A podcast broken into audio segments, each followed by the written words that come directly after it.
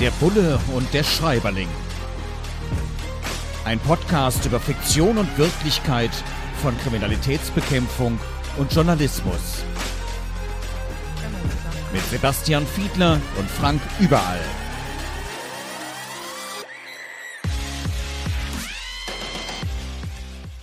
Herzlich willkommen zu einer neuen Folge von Der Bulle und der Schreiberling. Heute mit einem besonderen Leckerbissen, nämlich ein Buch, ein Thriller, State of Terror von Hillary Rodham Clinton. Ja, genau die, Hillary Clinton und Louise Penny haben dieses Buch geschrieben, das bei HarperCollins erschienen ist. Es geht um eine Serie von Terroranschlägen und welche Intrigen es dann auch in der internationalen Politik gibt bei der Aufklärung dieses Falls und vor allem beim Vermeiden von weiteren Terroranschlägen.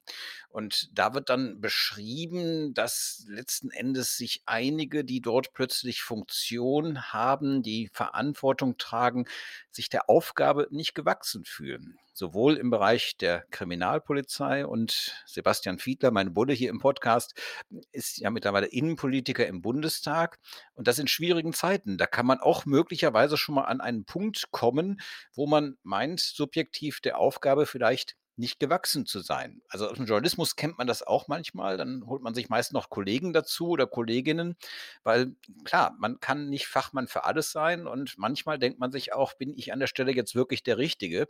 Diese Art von Selbstreflexion, Sebastian, ist dir die völlig fremd? Nee, überhaupt gar nicht. Die ist, äh, ist außerordentlich wichtig und die ist, glaube ich, völlig normal, sofern es sich um Politikbereiche handelt, in denen man nicht so absolut zu Hause ist. Ja, also ich mache mir jetzt beispielsweise alle Entscheidungen rund um die Corona-Politik nicht so ganz leicht, sondern versuche mich so gut es geht einzulesen, auf Expertinnen und Experten zu hören, die dazu geforscht haben und so. Also ich glaube, das ist wohl so. Und ich äh, glaube, ich kann schon vorhersehen, wenn es darum gehen wird, dass der Bundestag über Auslandseinsätze der Bundeswehr zu entscheiden hat, dann sind das Dinge, wo, glaube ich, alle, die jetzt nicht geborene Verteidigungspolitikerinnen und Politiker sind, sich das nicht so ganz leicht machen und sehr stark in sich gehen, wobei ich jetzt nicht so weit gehen würde, dass ich jetzt, zumindest habe ich das bisher nicht erlebt, sagen würde, bin ich jetzt hier richtig oder bin ich jetzt überfordert. Dafür bin ich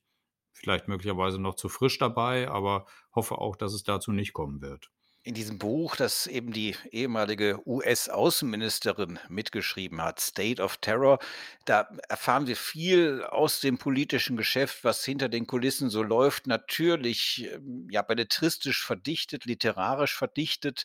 Ähm, trotzdem dürfte da vieles aus der Realität dabei sein. Beispielsweise auch diese Beschreibung, dass die vorherige Regierung eine, ja, einen Bürokratiebereich hinterlassen hat aus, Zitat, inkompetenten Ignoranten. Hm, jetzt kennen wir das, glaube ich, alle im Journalismus, in der Kriminalpolizei, aber eben auch gerade in der Politik, dass man möglicherweise irgendwann eine Führungsposition hat und dann vielleicht der eine oder die andere dabei ist, wo man sagt, also äh, hätte ich jetzt nicht eingestellt, bringt nicht so richtig viel weiter.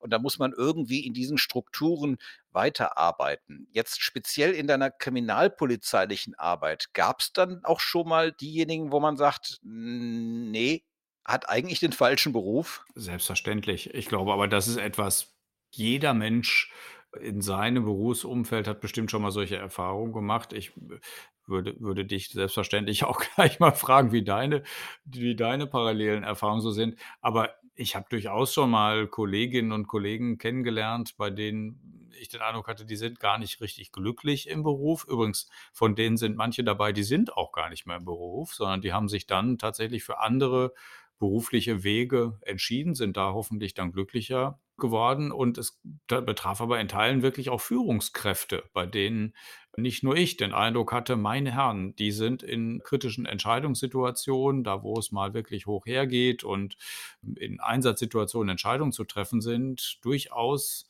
sehr blass gewesen und in Teilen wirkten sie sehr fachlich und menschlich überfordert. Das ist für alle Seiten nicht gut. Das ist für diejenigen, die im Umfeld arbeiten, nicht gut. Das ist für die Sache nicht gut und für den Menschen selbst natürlich auch nicht gut.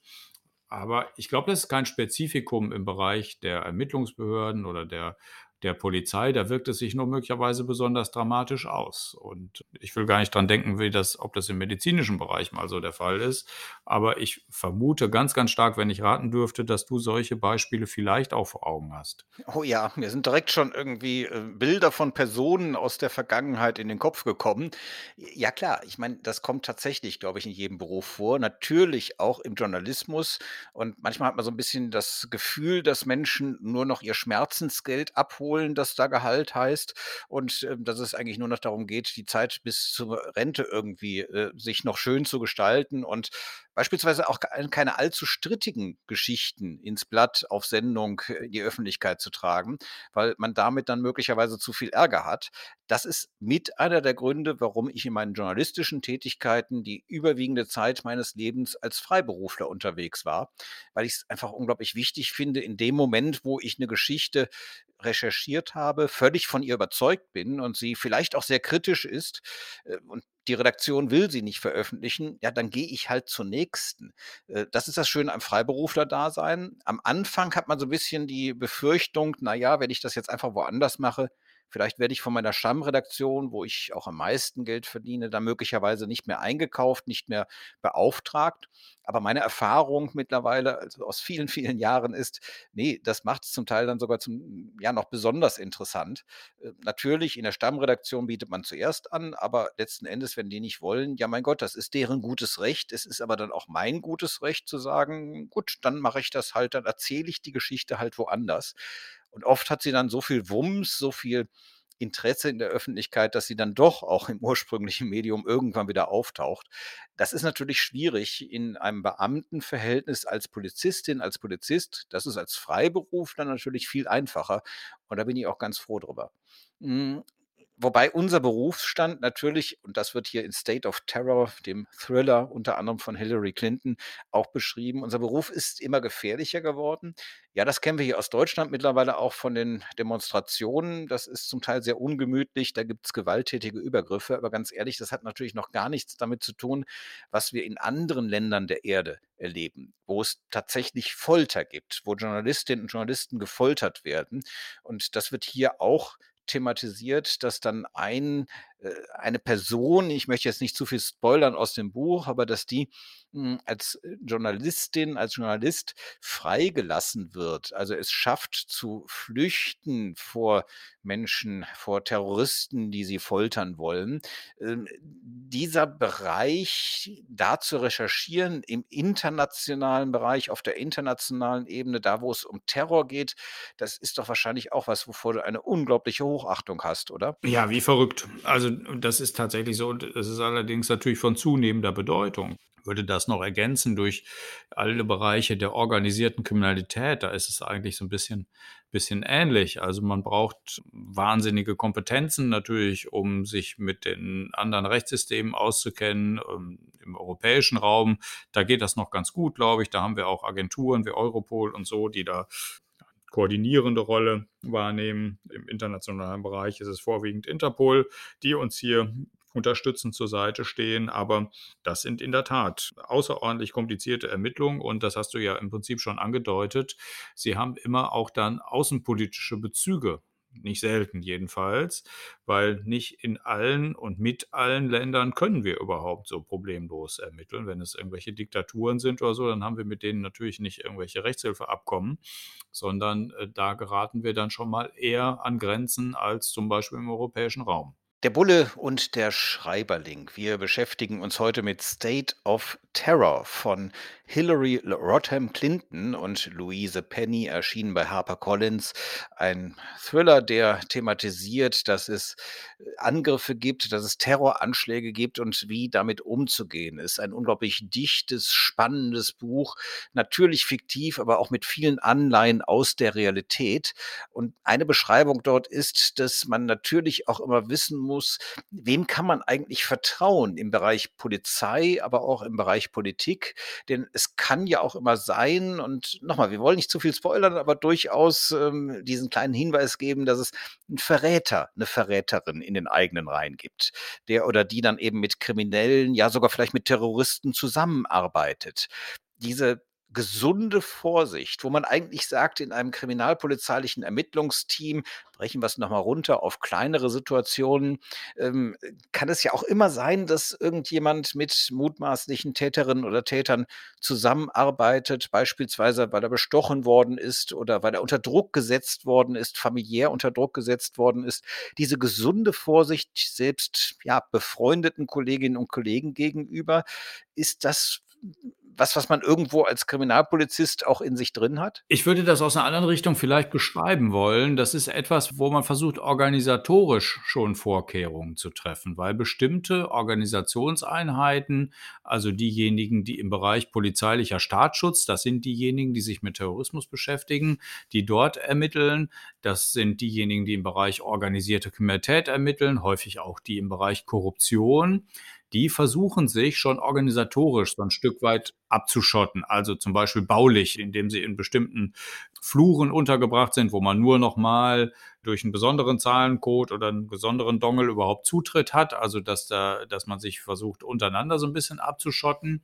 Das versucht man, indem man Datenzugriffe besonders regelt, diese Daten, in denen dort gearbeitet wird, besonders nochmal absichert.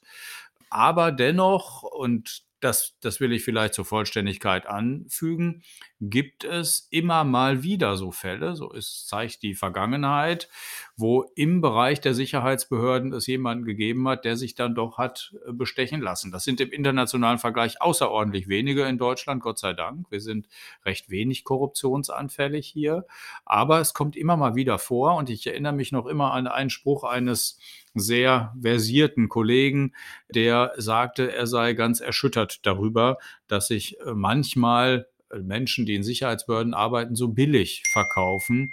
Und das hat dann manchmal schon mal auch damit zu tun, dass vielleicht es äh, gerade Leute trifft, die dann, wie hinterher bekannt wurde, dann vielleicht irgendwie im Glücksspiel äh, irgendwo gehangen haben und so weiter. Das sind aber in den Fällen, die ich jetzt kenne, nicht Leute, die direkt in den Ermittlungen gearbeitet haben, sondern ganz woanders bei der Polizei gearbeitet haben und dort irgendwelche Daten verkauft haben oder so etwas. Also so kann man das vielleicht beschreiben. Mhm. Es wird auch beschrieben, dass es manchmal sehr, sehr schwierig ist, die Informationsflut zu bewältigen. Klar, wenn es um Terrorbekämpfung geht, man bekommt alle möglichen Informationen und vielleicht auch Falschinformationen. Man muss das Wichtige vom Unwichtigen trennen. Es kommt aber unglaublich viel auf einen eingeprasselt, was wir im Journalismus natürlich auch kennen. Und das ist manchmal gar nicht so einfach, wenn unglaublich viel über einen ja, hereinbricht an Informationen, man abwägen muss, was kann ich jetzt glauben und was nicht. Da muss man zum Teil dann auch mit großen Teams dran arbeiten. Hm, wenn man sich jetzt nur anschaut, klar, Panama Papers oder ähnliches, da ist es ein relativ übersichtliches, wenn gleich immer noch unglaublich mit Stofffülle versehenes äh, Konglomerat. Trotzdem auch bei anderen Fällen, wo es dann Hinweise aus der Bevölkerung gibt, wo zum Teil dann eben auch wirklich Informationen dabei sind, wo man sagt, das sind nicht wirklich Informationen, das ist ziemlicher Unsinn, der da geredet wird, aber es kann natürlich trotzdem immer noch ein Kern Wahrheit drin sein. Man weiß es halt nicht. Man muss sich das alles erstmal anschauen dieses überlastet sein durch einfach unglaublich viele Informationen. Du warst in der Wirtschaftskriminalität unterwegs, da gibt es wahrscheinlich auch Papiere, Zahlenkolonnen, Zeugenaussagen, Hinweise. Ähm, macht einen das nicht manchmal wahnsinnig? Ich würde nicht sagen, dass einen das wahnsinnig macht, sondern das ist im Prinzip Standard im Bereich der Kriminalpolizei heutzutage und ist gekennzeichnet durch eine Begrifflichkeit, die sich Massendaten nennt. Und die beschreibt im Prinzip schon das ganze Problem. Also wir haben ja bei allen Durchsuchungen eigentlich die Situation, dass selbst wenn du nur ein Handy irgendwo mitnimmst, dann können da schon, naja, theoretisch können da schon 200.000, 300.000 Bilder drauf sein, theoretisch.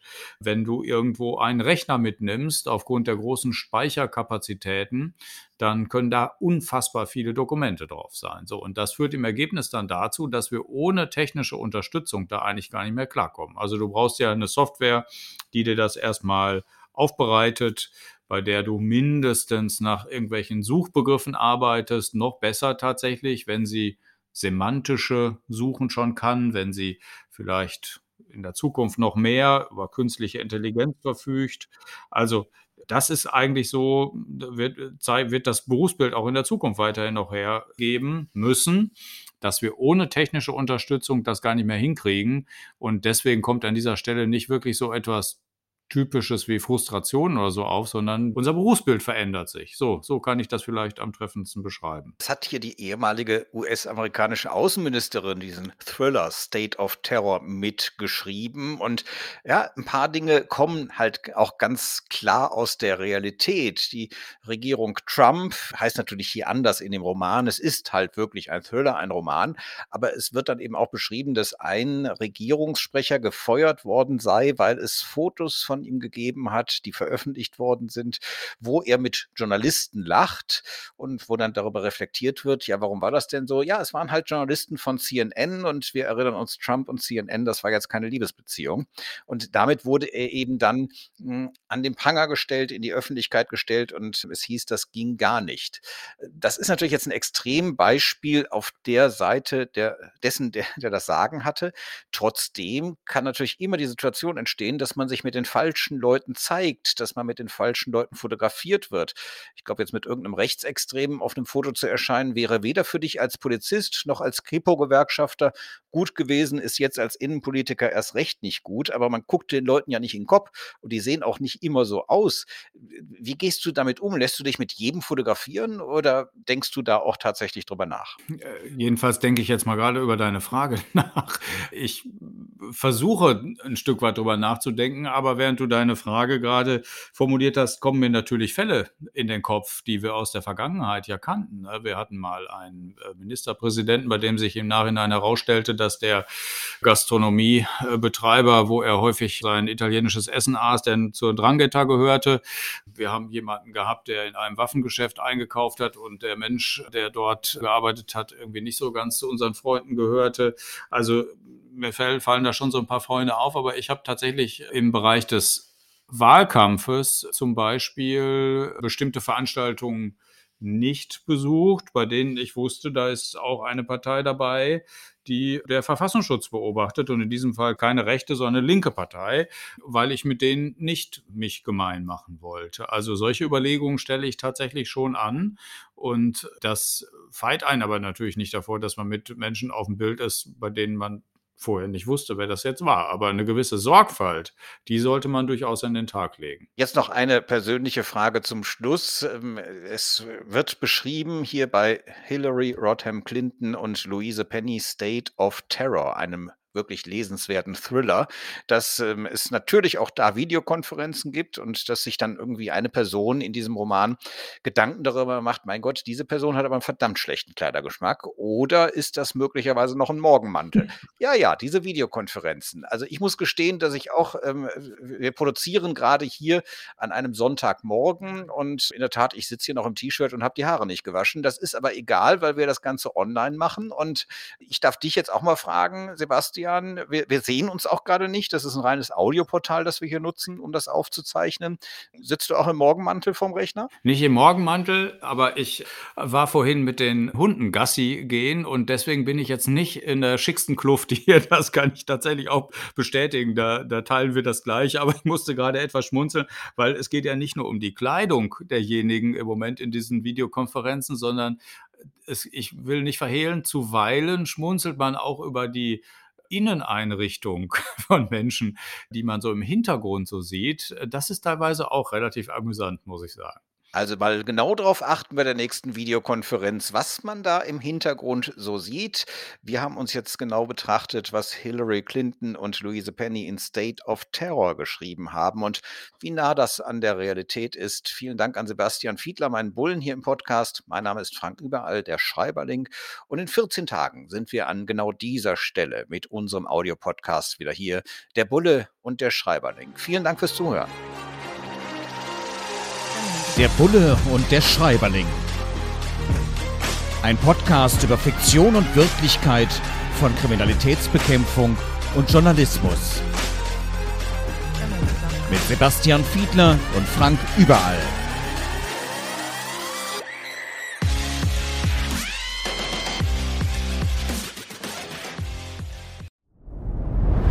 Dir hat dieser Podcast gefallen? Dann klicke jetzt auf Abonnieren und empfehle ihn weiter. Bleib immer auf dem Laufenden und folge uns bei Twitter, Instagram und Facebook. Mehr Podcasts findest du auf meinpodcast.de.